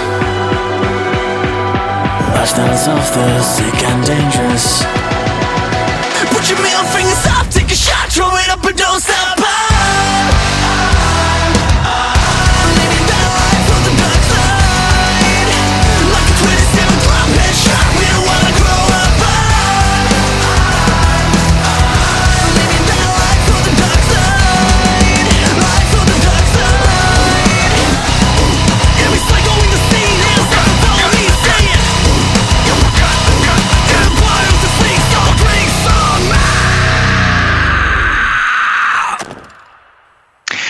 on- sait qu'avec la crise sanitaire qu'on vit actuellement, euh, la protection sociale des intermittents et des acteurs du, du milieu du spectacle, c'est vraiment un sujet prépondérant. Euh, comment vous avez réussi à adapter votre activité par rapport à, tout ça? Alors, il y a deux choses. Il y a le fonctionnement d'audience et puis après, il y a euh, la protection. Le fonctionnement d'audience, euh, il s'est adapté en une semaine. On était en full télétravail. Euh, il y avait un accord de télétravail chez Audience. Ce qui m'a frappé moi, au moment de cette, euh, du début de cette crise, c'est que euh, vous aviez des entreprises, il y avait absolument aucune habitude du télétravail, avec des dirigeants parfois qui sont euh, un peu ré- qui sont réfractaires et qui n'avaient pas mis en place dans leur entreprise du télétravail. Bon, moi j'ai j'ai la chance d'avoir travaillé toute ma vie dans le secteur de la culture et des médias. Ce sont par nature des entreprises où c'est il y a une certaine liberté. Euh, ça ne veut pas dire qu'on fait ce qu'on veut, hein, mais on peut avoir euh, euh, de façon informelle depuis toujours euh, euh, le besoin de rester chez soi une journée pour s'extraire un peu du cadre du travail. Et puis j'ai travaillé ces dernières années dans, des entreprises où il y avait évidemment la possibilité de télétravailler. Donc le fait qu'Audience est un accord de télétravail qui permettait déjà aux salariés plusieurs jours par semaine de travailler de chez eux a évidemment énormément facilité les choses. Une grosse mobilisation des équipes des services généraux euh, d'audience qui, euh, qui, ont, qui sont formidables d'ailleurs au général et ont fait un travail formidable en particulier pour euh, permettre à chacun d'avoir un ordi chez soi quand c'était pas le cas. Et puis donc en, en à peine plus d'une semaine, euh, on avait un plan de continuité d'activité quand même qui a marché, une cellule de crise. En une semaine, les, les gens étaient capables de faire, de continuer leurs activités. Donc ça, on a assuré la continuité vraiment des activités, et puis également certaines activités qui devaient rester euh, opérées par des gens sur site. Donc il y, a, il, y a, il y a eu quelques personnes qui sont restées sur site, et puis après, en fonction des différents aléas de la crise, euh, on est resté quand même beaucoup en télétravail. Donc continuité d'activité. Puis de l'autre côté, l'impact sur euh, audience de cette crise, c'est-à-dire en fait des secteurs. Le premier confinement, c'est à ce moment-là, c'est euh, la cata. Euh, tout est à l'arrêt. Euh, et là, ça c'est une, très très grande inquiétude qui naît euh, pour tout le monde, bien sûr, pour les, les gens dont on s'occupe, qu'on protège, mais pour nous aussi, bien sûr. Et puis à la fin, on commence à faire des projections pour voir ce qui pourrait se passer, les différents scénarios. Euh, et puis en fait, le déconfinement fait qu'il y a des adaptations assez rapides dans le secteur culturel, plus des aides économiques assez conséquentes qui font que en fait, on, voit assez vite que certains secteurs vont pouvoir reprendre progressivement et s'adapter, et d'autres vont être abîmés dans la durée, le spectacle vivant en particulier, et l'exploitation cinéma, les salles de cinéma. Donc on a travaillé plus sur ces secteurs-là, accordant tout un tas de délais de paiement aux entreprises pour les cotisations, parce que il faut savoir que pour la retraite, il y a des garanties nationales qui font qu'un salarié euh, aura toujours ses droits à la retraite. En assurance, ça marche pas comme ça. En assurance, s'il n'y a pas de cotisation, a priori, l'assureur, à un moment, il arrête de verser des prestations. Comme c'est pas le genre de la maison audience, euh, on, on, a essayé de trouver toutes les solutions possibles et imaginables. Et sur les intermittents en particulier, en fait, les salles de cinéma utilisent peu les intermittents. Ça ne les empêche pas d'être dans une crise terrible et d'avoir eu des aides de l'État. Mais est-ce qu'elles seront suffisantes? On va voir. Et puis, comment les habitudes des gens euh, vont se reprendre à l'avenir. Les salles de cinéma réouvrent le 19. Euh, il faut absolument y être le jour même. Euh, montrer notre solidarité avec les, le, les exploitants. Et puis, dans le spectacle vivant, vous avez deux catégories. Vous avez les salles qui ont beaucoup de subventions, qui sont des salles publiques et qui ont pu replier la toile et, et, essayer de faire avec bon an mal an des subventions ou des subventionnements ou les établissements publics l'argent qui arrivait pour à minima euh, essayer de surmonter la période de la crise. Et puis vous avez le spectacle vivant privé qui lui a beaucoup plus morflé et euh, qui a été aidé mais ça va être une grande angoisse et une grande inconnue de voir si dans la reprise euh, les entreprises ont les reins encore assez solides elles ont puisé dans leur trésorerie dans leurs réserves est-ce qu'elles auront de quoi financer leur activité dans la reprise? C'est une grande inconnue. Les intermittents, tout ça, sont les plus, les plus pénalisés parce que euh, les entreprises qui leur donnaient du travail euh, n'ont plus aucune activité, ne font plus appel aux intermittents. Et à ce moment-là, euh, il y a, l'année blanche qui a permis de, prolonger les droits au chômage pour ceux qui étaient éligibles, hein, mais il y a eu en fait des tas d'autres situations où il n'y avait pas cet avantage-là, auquel on a essayé de parer avec audience et avec les fonds de l'État et un peu nos, fonds à nous, mais c'est pas, c'est absolument pas suffisant malheureusement. C'est pour ça qu'il y a des demandes qui sont faites par les partenaires sociaux euh, au pouvoir public pour reprolonger l'année blanche d'une part, mais aussi pour compléter pour tous ceux ou celles qui n'ont pas euh, qui n'ont pas cette, euh, cet avantage-là un exemple très très parlant. Hein. Il suffit que une intermittente ait décidé d'avoir un bébé euh, euh, en 2019 euh, et euh, elle a pas ses droits. Euh, c'est, elle va se retrouver sans indemnité chômage. Elle aura pas, elle sera pas non plus éligible à la couverture sociale. Il y a un moment où ça c'est pas jouable. Donc on a travaillé sur ces sujets-là et sur la couverture sociale des intermittents. C'est un mécanisme très malin où il y a une surcotisation patronale, c'est-à-dire que euh, tous les employeurs d'intermittents font un effort de solidarité supplémentaire, ce qui permet aux intermittents d'avoir une cotisation salariale moins importante. Et là encore, il y a des critères, c'est pas vrai pour tous les intermittents, il faut avoir euh, un certain niveau d'activité professionnelle, et donc quand il y a une crise et que les activités sont à l'arrêt, Comment vous faites? Donc, on a trouvé des solutions dans un premier temps. On a fait euh, pris les, les, partenaires sociaux. Quand je dis on, c'est nos administrateurs ont pris les décisions qui s'imposaient ou qu'il s'imposait à eux de préserver les droits et, à- après à charge pour notre travail nous d'opérationnel de, de trouver les moyens dans l'institution de surmonter ça. Et là, on demande aussi des aides complémentaires au pouvoir public. La morale de l'histoire, c'est que avoir fait un groupe de protection sociale euh, assez important dans le monde de la culture et des médias depuis euh, depuis des, des- des di- des dizaines d'années, mais c'est l'audience, ça existe depuis un peu de 15 ans, en rassemblant tout au même endroit pour que ce soit plus solide, mais c'était pas une mauvaise idée parce que on voit dans la crise qu'en fait l'institution est très résiliente, qu'elle est, elle est solide, elle résiste, elle continue à protéger tout le monde, et ça c'est quand même euh, ce dont euh, la culture et les médias ont besoin. Donc ça, c'est quand même ça le, le- ce qui est intéressant. Il, il faut voir l'intérêt que que peut avoir euh, audience dans ces temps de crise aussi. Et, euh, et là, on a vraiment joué notre rôle, on va dire, je crois. Et justement, votre rôle aussi, est-ce que il était d'information et de dialogue par rapport à un secteur qui était complètement en crise et des adhérents qui forcément devaient être très angoissés, avoir des angoisses particulières qui n'étaient pas euh, celles habituelles face à cette crise? Oui, oui, il y a énormément de, points de contact entre nous et les professionnels, les employeurs, donc les, les responsables des sujets euh, liés à la protection sociale dans les entreprises, les salariés, les permanents, les intermittents. euh, et il y a, y, a, y a différents endroits. On a été d'ailleurs assez pris de court à certains endroits, à certains moments, parce que quand vous avez une augmentation très sensible des, des appels ou des, des, des, des prises de contact, qu'en plus de ça vous êtes en télétravail, c'est pas forcément très simple de s'organiser. Donc il y a eu des, des moments, notamment sur les aides, où on n'a pas été euh, aussi réactif qu'on l'aurait voulu pour traiter, avoir tout le monde.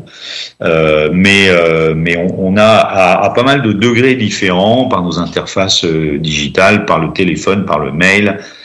Par les réseaux sociaux, informer des tas de gens. On a fait des, des webinars, on a fait des, choses comme ça, des vidéos, pour essayer de, donner le plus d'informations possible. Oui, absolument.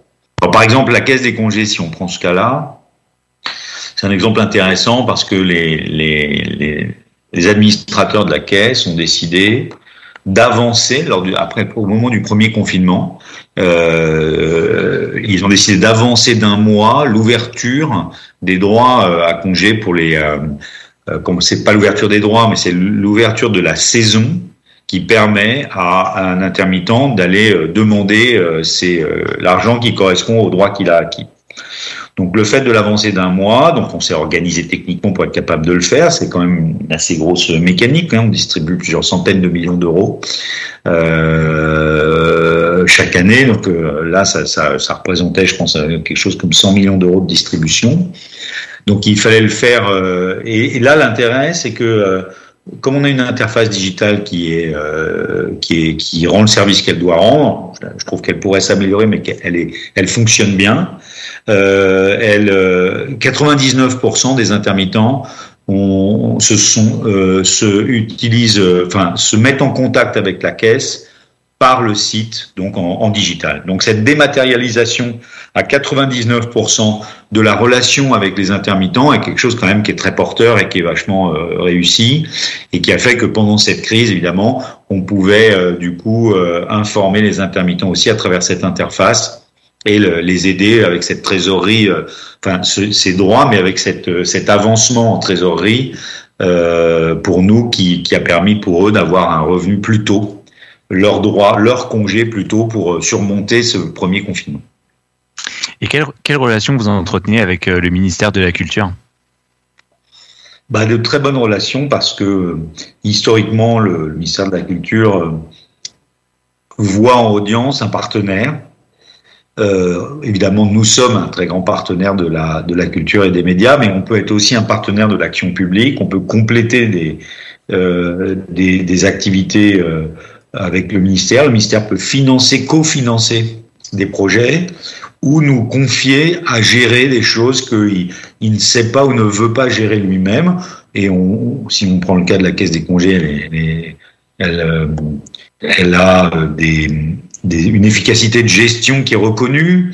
Euh, et puis sur l'action sociale dont je parlais tout à l'heure, ça fait des années que le ministère de la Culture peut s'appuyer sur audience, pas seulement, hein, les, les, entreprises, les branches professionnelles peuvent s'appuyer sur audience. Qu'on sait faire, euh, nous on, a, on est en contact avec tous les professionnels, donc on a des fichiers, on sait traiter des demandes, on sait demander les justifs qu'il faut parce que euh, évidemment tout cela est très contrôlé et très euh, charté. On sait distribuer l'argent, c'est notre métier de distribuer de l'argent, d'en collecter, d'en distribuer. Donc euh, tous ces savoir-faire-là sont mis au service d'un certain nombre de projets du ministère de la Culture dont c'est pas la mission et qui va aller chercher le partenaire le plus efficace. Puis là, il y a eu des fonds mobilisés. On est en, discussion avec le ministère de la Culture, mais pas seulement, avec d'autres ministères, pour avoir des aides exceptionnelles dans le cadre de la crise au profit de telle ou telle euh, de nos, activités et donc de tel ou tel bénéficiaire. Mais le ministère de la Culture est un, est un partenaire très, euh, très important pour audience. Euh, je vous donne un exemple. Les partenaires sociaux ont eu le souhait de monter une cellule d'écoute contre les violences sexistes et sexuelles. Euh, depuis en 2020, euh, dans le cadre d'un certain nombre de, choses qui se sont passées dans différents secteurs, et puis du- d'une volonté plus globale de lutter de plus en plus efficacement contre ces violences. Et du coup, euh, cette cellule a été en, en grande partie financée par le ministère de la Culture. Et après, les partenaires sociaux du ministère de la Culture ont décidé d'en confier la création et, et la, la, la- la gestion à Audience. Voilà le genre de partenariat qu'on peut mener avec le ministère de la Culture, très important évidemment. Audience Voilà. s'est beaucoup investi sur le Festival d'Avignon notamment. Est-ce que vous pourriez investir davantage sur des festivals plus typés rock comme les Vieilles Charrues, Rock en scène ou encore le Hellfest, qui sont très chers à nos auditeurs d'ailleurs? Alors, Audience, en fait, ne, ne, ne s'investit ou n'investit dans un festival que quand il y a des rencontres professionnelles. C'est-à-dire qu'on ne finance pas, on ne- on n'est pas sponsor euh, de, euh, de festivals pour le grand public. C'est pas notre mission. Là, il faut pas, faut pas oublier une chose, c'est que l'argent d'audience, c'est pas, c'est l'argent de ses, euh, de ses cotisants, les entreprises et les salariés. Et à partir de là, euh, les, actions que nous menons doivent servir l'intérêt euh, des collectifs de, euh, de ces branches professionnelles. Donc, partout où nous sommes, c'est qu'il y a des actions qui sont menées ou des réflexions qui sont menées, des conférences, des séminaires, des colloques entre professionnels. Donc à Avignon, notre présence, elle est sur les rencontres professionnelles. Et à chaque fois qu'on est dans un festival, dans une rencontre professionnelle, c'est dans cette optique-là. Euh, euh, voilà, euh, on peut soutenir des, choses comme par exemple le prix Albert Londres qui récompense les grands reporters et qui du coup est un, soutien à des professionnels pour des, travaux qui sont destinés au grand public, et parce qu'Audience est aussi la maison des journalistes, la maison des journalistes pigistes, la maison des journalistes reporters. Voilà le genre de, de choses qu'on fait. Mais sinon, on n'est pas en soi autorisé, et moi je ne souhaite pas, qu'on aille vers des, du sponsoring de, de, de- d'événements grand public, parce que c'est pas notre mission. On, parlait au tout début de, cette interview de votre implication notamment avec les groupes euh, amateurs et groupes émergents. Est-ce que vous aimeriez créer un tremplin musical justement pour ces groupes-là?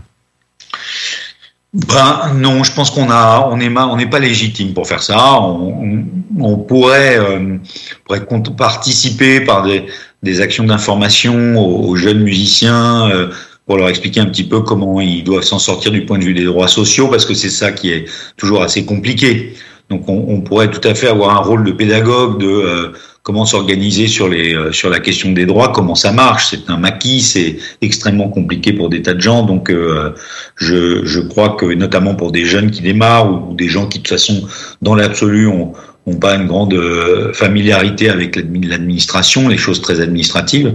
Voilà le genre de choses qu'on pourrait faire. Mais sinon pour pour accompagner les jeunes artistes émergents, je crois qu'on n'est pas très légitime pour le faire. C'est, c'est, ça doit être plus le rôle de, enfin, de ceux qui le font. Il y a des organismes de gestion collective qui, qui contribuent à ça énormément. euh, et puis euh, de gestion collective de droit. Hein, et puis euh, le ministère, bien sûr, euh, les DRAC. euh, des, euh, des, des enseignes de distribution de musique, des, des plateformes de streaming, des choses comme ça. C'est plutôt ce- ces, ces, ces acteurs-là qui doivent, qui, qui sont légitimes, je trouve, pour le faire. On va revenir à votre parcours de musicien. Vous avez un peu donc euh, démarré dans la musique euh, quand vous étiez adolescent. Vous nous avez dit qu'est-ce que vous aimez comme style musicaux et qu'est-ce que vous écoutez actuellement par exemple? Moi, j'ai des goûts extrêmement vastes. J'aime de tout. et J'aime des choses très pointues comme des choses au contraire extrêmement populaires. et puis dans des esthétiques musicales les plus variées, euh, du classique au jazz, en plaçant par le, le rock, le hard, le funk, la soul, euh, le, rap, pas tout. Euh, j'ai- pas suffisamment formé mon oreille au rap. euh, C'est arrivé à un moment dans ma vie où je, voilà, bref. Euh, mais euh, bon, donc ça, c'est pour mes goûts. Donc, euh, par exemple, pour vous donner des exemples, je suis quand même je suis quand même pas le plus pointu hein, dans mes goûts musicaux. hein. Je, vais être clair, je suis am- amateur de. J'aime les, les les, les grandes chansons. J'aime les mélodies. euh, Donc euh, deux groupes euh, que, que j'adore profondément euh, et dans un genre totalement différent. Euh, Earth, Wind and Fire d'un côté, avec lequel j'ai grandi depuis mon plus jeune âge, parce qu'un jour j'ai écouté, je me rappelle comme si c'était hier, la petite amie de mon grand frère m'emmenait en voiture à l'école, je devais avoir 10 ans, euh, 11 ans, et euh, elle a mis dans la voiture euh, le, premier best-of d'Earth, Wind and Fire, September, et j'ai pris une claque absolument monstrueuse comme euh, comme d'autres d'ailleurs. Et donc je suis devenu un and Fire que j'ai vu en concert à la grande époque, très jeune, quand c'était encore le, grou- le groupe euh, entier avec euh, Maurice White, etc. Et de l'autre côté, euh, j'adore Aerosmith, qui est un, immense groupe pour moi, dont j'aime beaucoup d'albums et que j'ai vu aussi en concert plusieurs fois. Euh, et, euh, et euh, j'ai même emmené mon fils aîné un jour les voir. Et donc ça, c'est pour donner le spectre de musique que j'aime. J'aime la musique brésilienne évidemment, qui est une sublime musique avec une tradition et des artistes immenses qui me m'emmènent, qui me, portent quand j'écoute de la musique brésilienne. Et les grands maîtres de la musique brésilienne, c'est fantastique. J'ai des amis musiciens connus qui m'ont aidé à, mieux la connaître d'ailleurs. Et puis j'aime le classique. J'ai travaillé cinq ans dans la musique classique précisément, euh, et donc je, je, je suis très mozartien. Euh, voilà, j'aime Mozart énormément. C'est pas très original. J'aime Chopin, mais je vais aimer différentes euh, esthétiques. J'aime l'opéra, euh, j'aime le symphonique, j'aime la musique de chambre, euh, et je suis effectivement euh, plus un romantique, on va dire, dans la musique. Vous pratiquez toujours la musique d'ailleurs? Vous jouez toujours d'un instrument? Oui, dans mon bureau, j'ai une basse et un ampli que je me suis payé quand je suis arrivé parce que chez moi, comme j'ai déménagé il y a quelques années dans un immeuble où je peux beaucoup, plus difficilement jouer de la basse, dans, le, dans là où j'habitais avant, j'avais moins de voisinage, je pouvais jouer sans trop emmerder les gens. Là, dans ma nouvelle maison, c'est plus compliqué. Donc, euh, à mon bureau, c'est plus simple, à des horaires en plus un peu alternatifs. Donc, je me suis payé, je me suis payé un nouvel ampli, une nouvelle basse à mon bureau et je joue en ce moment presque tous les jours un peu de basse, mais j'ai pas de groupe et ça me manque d'ailleurs. Mais par contre, dans mon job d'avant, la boîte où j'étais avant de rejoindre Audience, j'ai monté un groupe avec mes collègues et on s'est absolument éclaté. Et on a fait des concerts à la fête annuelle de la boîte et on a été, on a bluffé un peu tout le monde parce qu'on avait bien bossé des reprises et les, les, les boss de la boîte et les, les autres, tous les autres euh, collègues ont pris une claque parce qu'on a fait vraiment un truc pas mal et c'était très très très très amusant. C'est peut-être un projet futur alors pour audience de monter un groupe. euh, Absolument. J'en rêve, absolument. Je vais faire, quand on sera déconfiné, en plus il y a des caves dans l'immeuble, on pourrait tout à fait s'installer un local pour faire de la musique, il n'y a aucun problème. Donc ça fait partie de mes, de mes projets. Ça, c'est une boîte qui fait après, rêver. Oui, c'est très sympa de faire ça. Euh, D'abord, ça permet de rencontrer des, gens qu'on croise pas forcément au quotidien, et puis c'est des trucs qui font. Alors après, il faut que les, autres euh, d'autres musiciens dans la boîte aient envie de faire ça, mais comme il y a une fête annuelle chez Audience, quand on sera en mesure de la refaire, euh, ça fait partie des choses qui qui sont importantes du point de vue de la cohésion, de l'ambiance, et puis surtout, il faut que la musique soit bonne, et quand elle est bonne, c'est sympa. Et quel serait votre, par exemple, votre bassiste préféré? Mon bassiste préféré s'appelle Abraham Laboriel. C'est un, euh, c'est un artiste qui a démarré, euh, donc c'est un artiste américain euh, qui n'est plus tout jeune, j'imagine. Je ne pourrais pas vous dire l'âge qu'il a, mais je pense qu'il doit avoir maintenant au moins une soixantaine d'années. Qui a démarré, euh, c'est la, la grande tradition de euh, euh, de la musique religieuse américaine, c'est-à-dire de ces de ces jeunes qui sont dans des communautés religieuses et qui le week-end euh, vont à l'église et qui vont euh, chanter et apprendre un instrument pour euh, toute la partie euh, musicale de la liturgie euh, de, certaines communautés euh, euh, chrétiennes ou protestantes. Je suis pas très calé dans les différentes obédiences religieuses euh, aux États-Unis, mais enfin voilà. Et donc, euh, je crois, si, je me souviens bien, la bio que j'ai lue de lui, il a dû démarrer la musique à 5 ans, et, euh, c'est un bassiste absolument incroyable qui euh, qui est un bassiste très complet, qui a à la fois un- qui a qui qui est pas euh, seulement un gros slapper euh, euh, de folie sur des trucs de funk, euh, qui est qui est aussi capable d'avoir euh, un, jeu au doigt très subtil et qui a un toucher de basse qui est pour moi le plus merveilleux qui soit. Donc j'adore ça, son toucher de basse et évidemment par ailleurs techniquement c'est c'est juste un monstre. Et puis il a joué sur des albums dont je suis absolument fou, euh, avec une, une, une sensibilité immense. Euh, je pense notamment à un artiste que j'adore qui s'appelle Al Jarreau, qui avait fait euh, il y a des années de ça un live à Berlin que je recommande à, à tous ceux qui aiment le, le soul funk. Euh, c'est un des dix disques que, que j'emmènerai sur une île déserte. C'est le live à Berlin. Et donc, d'abord, tout autour d'Al Jarreau, il y a que des immenses musiciens, dont Abraham Laboriel. Et là, bon, ça fait partie des, des albums sur lesquels il joue euh, de façon extraordinaire. Ça, c'est mon préféré. Puis après, j'ai toujours été euh, fou du slap de Marcus Miller. Et, euh, et après, vous avez d'immenses bassistes de la, de la, du rock et, euh, et de la pop, mais je pense que les lignes de basse de Sting sont absolument merveilleuses. Je- évidemment, le plus grand historique bassiste de l'histoire de la musique, c'est juste Paul McCartney. Il faut jamais l'oublier.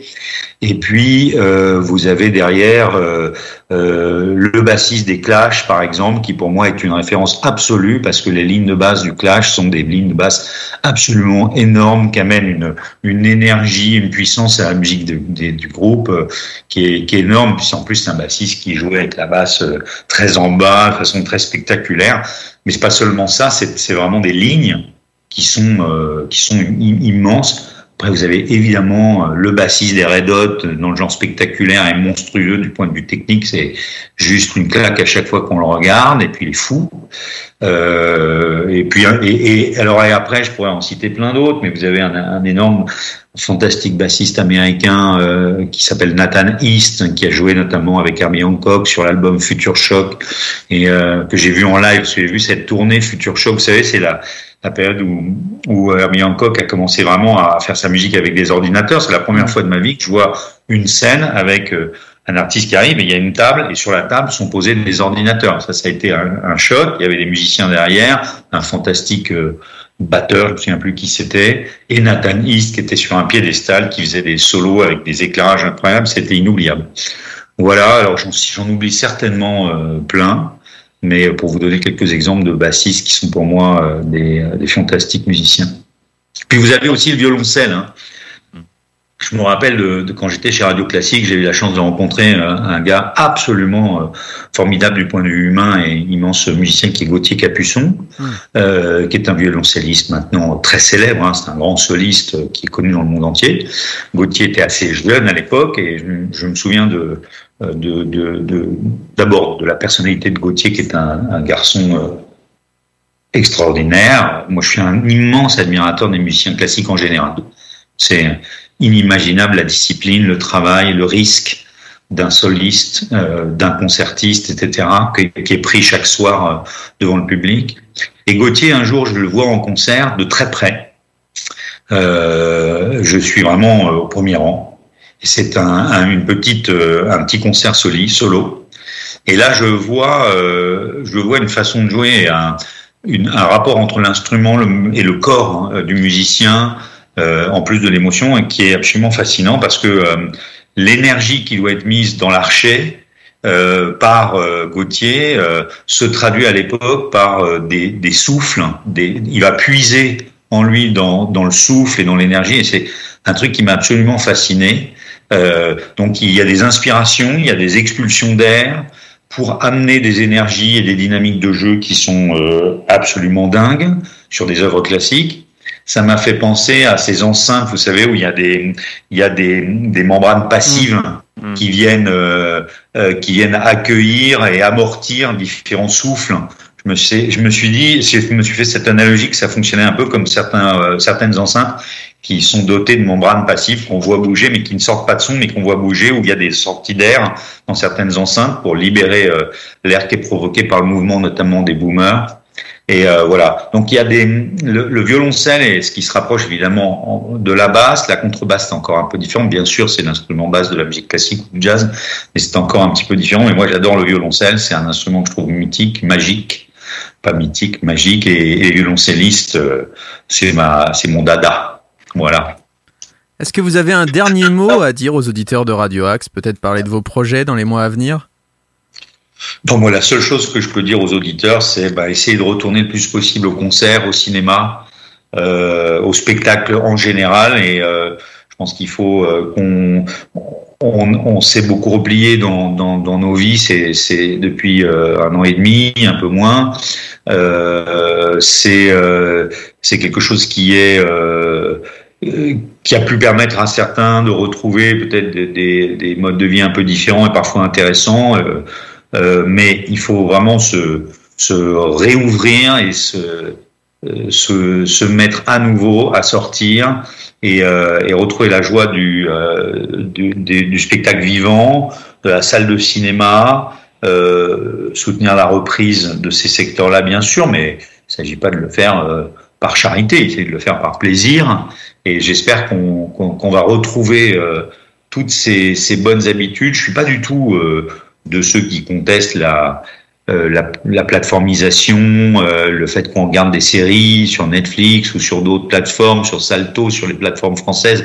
Il y a plusieurs super plateformes de, de cinéma et en France, euh, il y a celle de l'INA, il y a Univers Ciné, il y a Cinétech, etc. Donc il y a beaucoup de choses qui sont disponibles aujourd'hui pour voir de très belles œuvres cinématographiques et télé.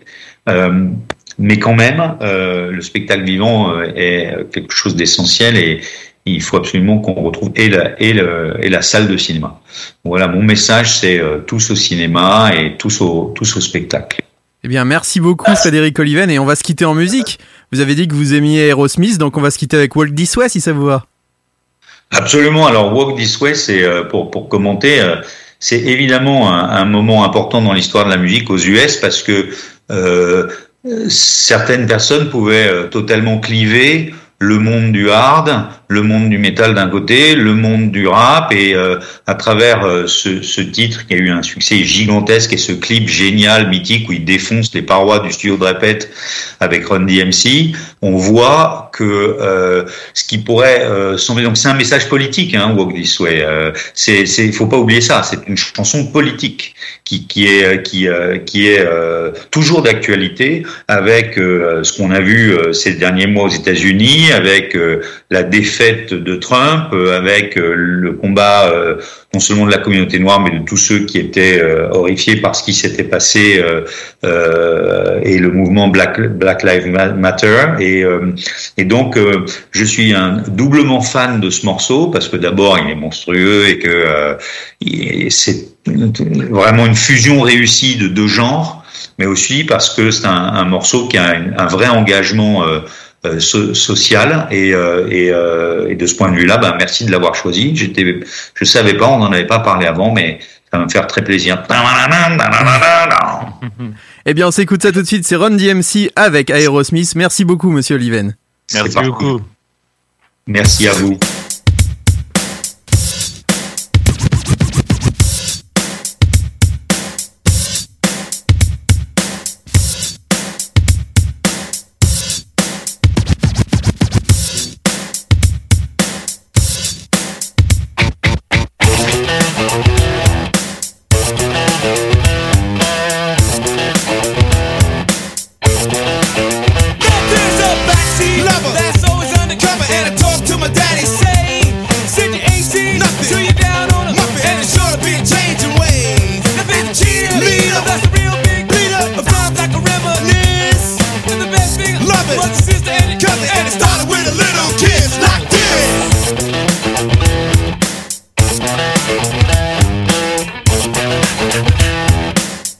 Et c'est ainsi que va se clôturer ce beau beau Show. Merci beaucoup à Frédéric Oliven le Big Box d'audience, et bien sûr à Noisy Vertigo, Clément, qui nous a accordé une très belle playlist et une très belle interview en première heure.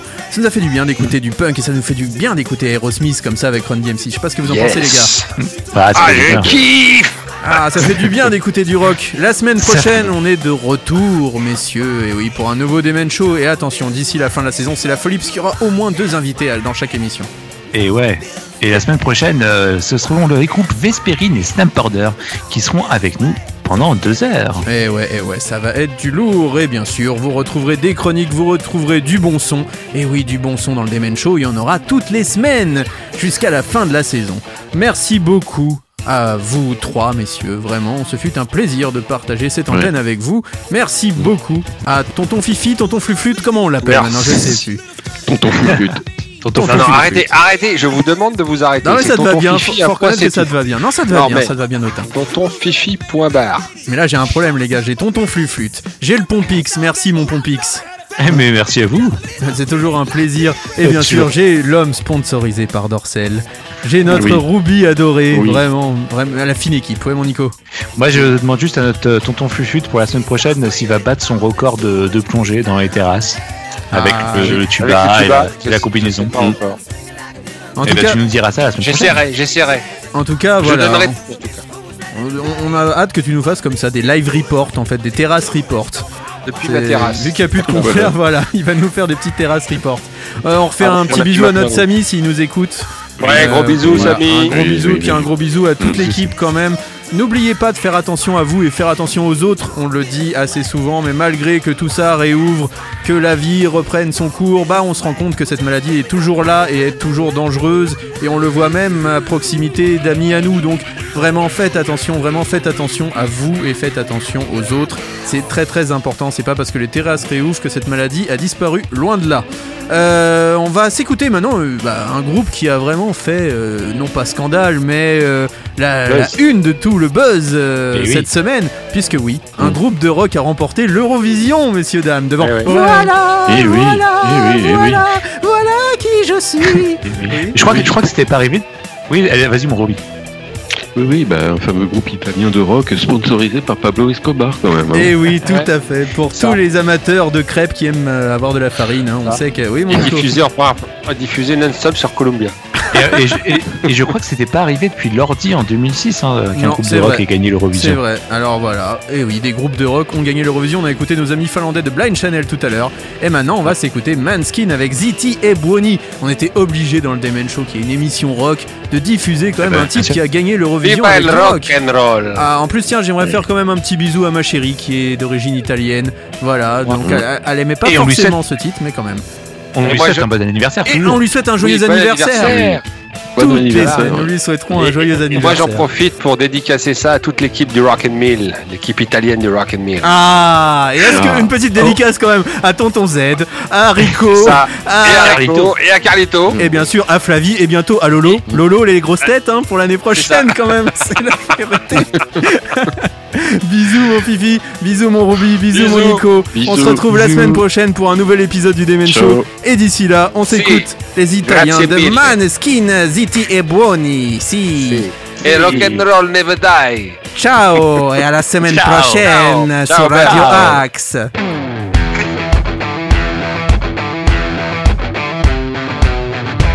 Loro non sanno di che parlo, vestiti sporchi fra di fango, giallo di siga fra le dita, io con la siga camminando.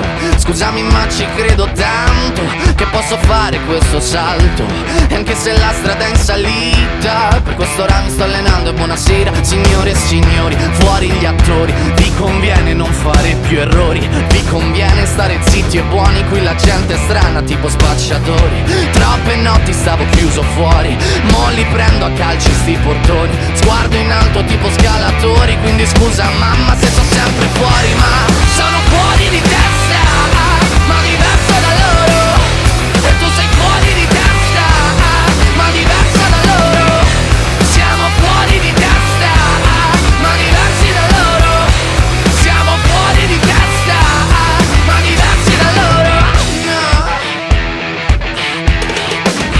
Io ho scritto pagine e pagine, ho visto sale poi lacrime. Questi uomini in macchine, non scalare le rapide. Scritto sopra una lapide, in casa mia non c'è Dio Ma se trovi il senso del tempo risalirai dal tuo oblio. E non c'è vento che fermi la naturale potenza. Dal punto giusto di vista del vento senti l'ebbrezza. Con una lincera alla schiena ricercherò quell'altezza. Se vuoi fermarmi di testa prova a tagliarmi la testa perché